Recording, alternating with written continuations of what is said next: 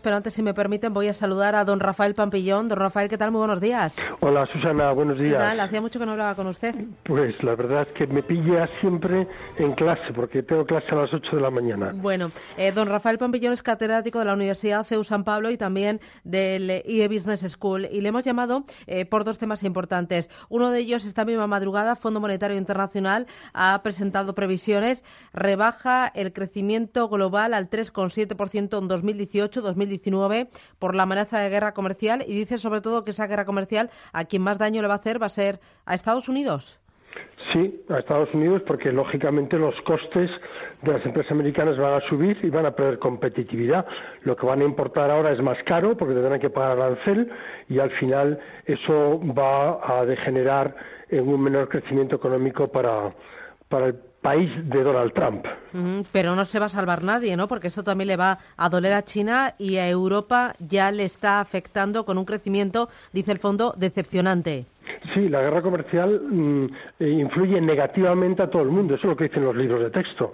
A España incluida, que ya ha visto que sus exportaciones eh, están desacelerándose rápidamente, el turismo incluso se va reduciendo y eso afecta negativamente también al crecimiento económico de España. O sea que todos estamos tocados por la guerra arancelaria que ha iniciado Estados Unidos. Enseguida nos centramos un poquito más en España, pero en Europa además hay otras amenazas como la subida del precio del petróleo, esa ralentización de las exportaciones eh, que usted mencionaba y también tenemos el Brexit.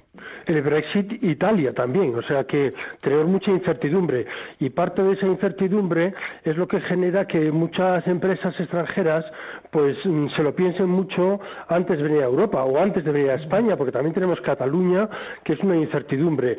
Y, y, eso, eh, junto con el Brexit, que va a suponer menos crecimiento, y la que se está montando en Italia, pues no son buenas noticias.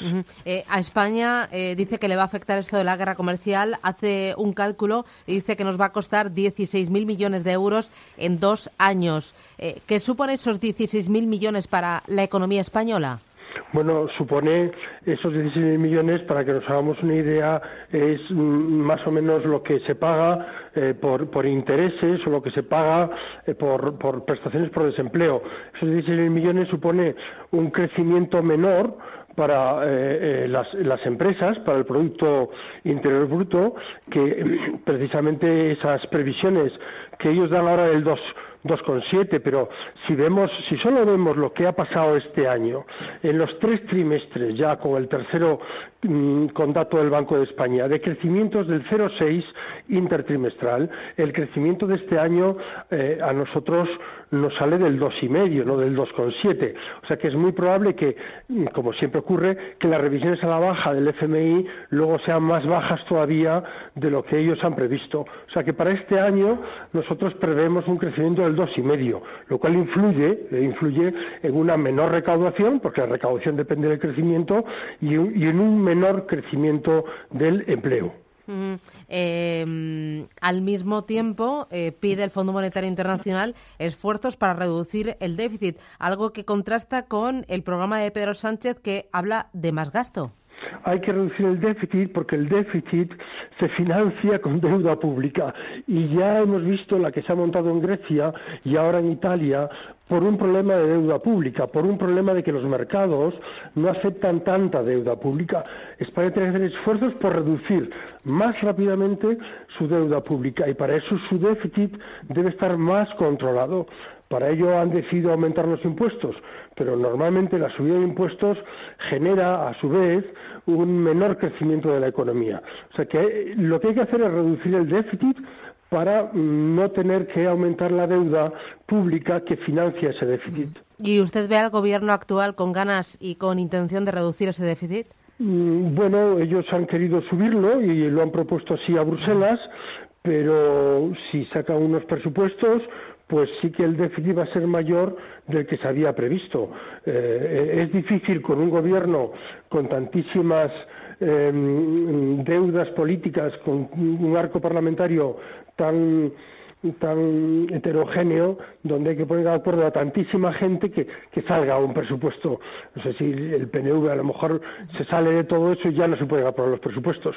En definitiva, que em, lo que estamos oyendo, por ejemplo, esta mañana eh, en Intereconomía de la subida del salario mínimo, pues es algo que es un sinsentido. Ya. Eh, bueno, enseguida vamos a analizar todo esto en nuestro tiempo de tertulia, don Rafael, pero también eh, quería aprovechar para preguntarle por otro asunto. Son los premios Nobel de, Economía 2018. Ayer eh, se cedieron, se concedieron a dos economistas, entre ellos Paul Romer y también el otro es Norhaus, 77 años. lo comparten ambos. ¿Qué han aportado? ¿Por, qué el premio? Pues la verdad es que bastante. Son dos grandes economistas que ya hacía tiempo que se les venía eh, proponiendo para el, para el Nobel. Norhaus es desde hace muchos años ya, desde de, los acuerdos de Río de Janeiro del año 92, proponen, proponía el mm, internalizar los costes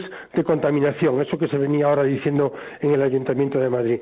Es decir, cómo hacer compatible la salud de los ciudadanos con el crecimiento de la economía.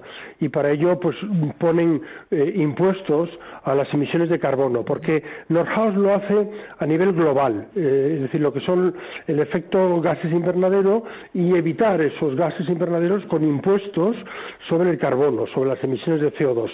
Y yo creo que Paul Romer es un gran economista, economista del desarrollo económico, que ha internalizado todo lo que tiene que ver con la educación, el capital humano y incentivos a las empresas para mejorar los gastos en investigación y desarrollo. Es decir, aumentar la productividad, que es algo que necesita mucho la economía española. Muy bien, pues gracias por esta lectura, don Rafael Pampillón. Que tenga buen día y que tenga buenas clases. Un abrazo. Gracias, buenos Un días. Gracias.